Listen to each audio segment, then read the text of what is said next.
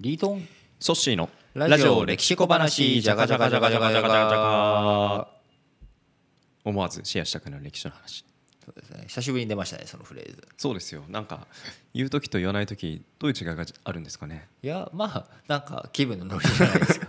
あと間合いとかね間合いとかあ今日は行く行くぞみたいな今日は行くぞみたいでなね、今日は行くぞっていう日だったとなるほどいう302回でございますが302回、はいこう強調していきますね回数重ねてきたっていうもうやめましょうか まあ一個一個あの一個一個ねやっぱり丁寧にやってい取くいってきたいいですねうことで、あのーこうやっぱり最近ねこう、まあ、5月にも今入ってこう真ん中中旬も過ぎて、はい中旬ですかね中旬真ん中17日今日ですけれどもそう考えてくると、まあ、5月病になってしまっている方っていうのも、おーはいまあ、いたりするんじゃないのかなって思った時にうんうんまあね学校とかもそうですし社会人ってなってくるとこう社畜っていう言葉あるじゃないですかあ聞きますね聞きますね。うんまあ、でこういろんなこう社畜って一体何だろうなっていろいろ考えていくと、うんまあ、ある種こう企業奴隷というかねきつい言葉を使うとそうですねなんかそういう表現とかもある、ううんなんかそんな奴隷みたいな生活は嫌だっていうのうんが社畜っていう言葉にはこう込められてるとは思うわけなんですよ。はで奴隷っていうと何ななんかイメージがありますその歴史的な奴隷っていうなんでしスょうレイブうん、まあ今も全然変わってきてはいるともちろんいるんですけどやっぱりそのアフリカからアメリカ大陸に渡っていったような渡ってはいないですね。渡ってはいない渡ってはいない連れてか連れれてたかれた連行された、うん奴隷貿易でこうアフリカで人狩りされて、はい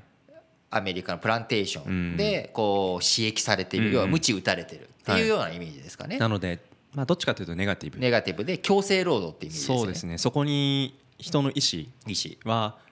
ないとないと。うんでこうなかなかこの奴隷っていう言葉って非常に難しくて、はい歴史学上そのまさに今ソッシーが言ってくれた奴隷っていうのはそのアメリカのおー18世紀19世紀20世紀にかけてこう問題になってた要はまあ最終的には一一旦南北戦争で奴隷解放宣言っていうは言い葉出てくわけなんですけど、その奴隷っていう部分ともう一つこう奴隷って、あのー古代ローマとか古代ギリシャ、うんあるいはオスマントルコの時代にどとかイスラムのところに奴隷軍人って言葉があったりとか、はい奴隷っていううん概念があったわけです、はいでこの奴隷っていう概念は微妙にちょっとイメージが違くてほその中には実はオスマントルコではあのー高級官僚だったりとか政治家っていうのは身分は奴隷だったりするんですよね。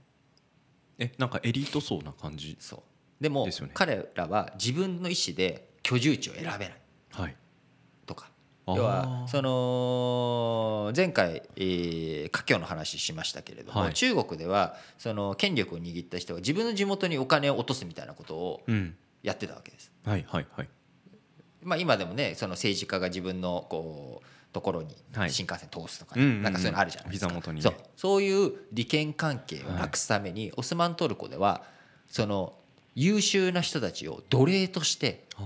ー連れてきて要ははい要はどこか移動する手段とかあるいは親族関係を全部切断するんですうよね。んそうすると中央のことだけを考えて、はいまあ、全体最適を考えて利権とかそういうしがらみ遅延とうかん血縁とかっていうしがらみを消してなるほど高級官僚政治家としてエリート教育を施していく。はいでこれは受けてる側の本人は最終的には当然お給料とか待遇とかはすごくいいんですよ。あいいんです、ね、すごくいいんだけど、でも地元には帰れないし。はい自分のそのこうなんでしょうこう誰か好きな人と結婚ができるかっていうと、はいそういうわけにもいかないってはいうことで奴隷だったんです。それも奴隷奴隷って呼ぶというその言葉の範疇に入ってるんですね。なぜなら、はいさっきソッシーが言ってくれたように自分の意思はいではないっていうことなんです。なるほどで強制的に優秀だからはいせんじゃあ僕優秀だけどあの工作もの作りたい地元のこう発展のために寄与したいとかっていうことが許されてるわけじゃないですか。はいなるほどでとかだし古代ローマだと、はいあとは家庭教師とか家庭教師が奴隷なんとでかすか医者お医者さんとお医か者さんも、でも高給取りなんです、はい、でもその要は雇われ人っうんていうところで、はい要は雇われてる非雇用っていうその鎖がうんうん奴隷っていうあー表現になってたんですよかんなんですかその雇い主と雇われ主の関係性を指して奴隷非雇用っていう鎖がつながってるっていう感じですね、うんはいでその鎖をどんどん鎖の高はあるわけですよはいでもっとその本当になんだろう自由がないなんかもう本当に鎖でつながれてうるん奴隷もいれば、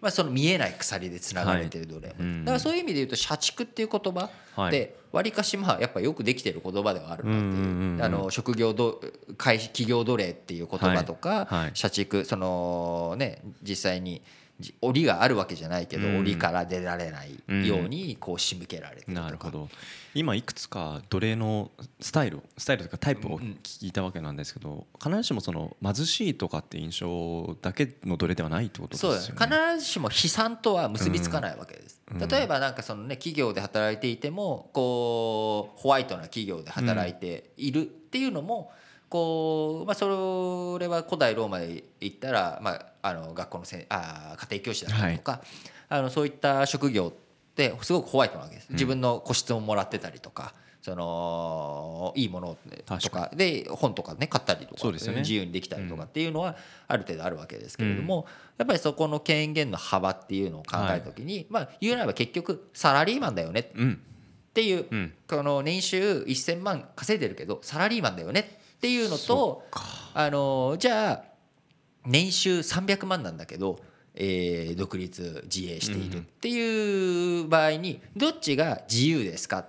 いや難しいていうことなんだよねな。なるほどだからこう結構そういうことを考えてった時に安易にじゃあその奴隷がいけないのかっつったらそのどその本当にがんじがらめにするっていうのは絶対ダメですし、はいそういうのを無知打つなんてのは絶対違うわけでブラック企業っていうのが許されないのと同じように、えーその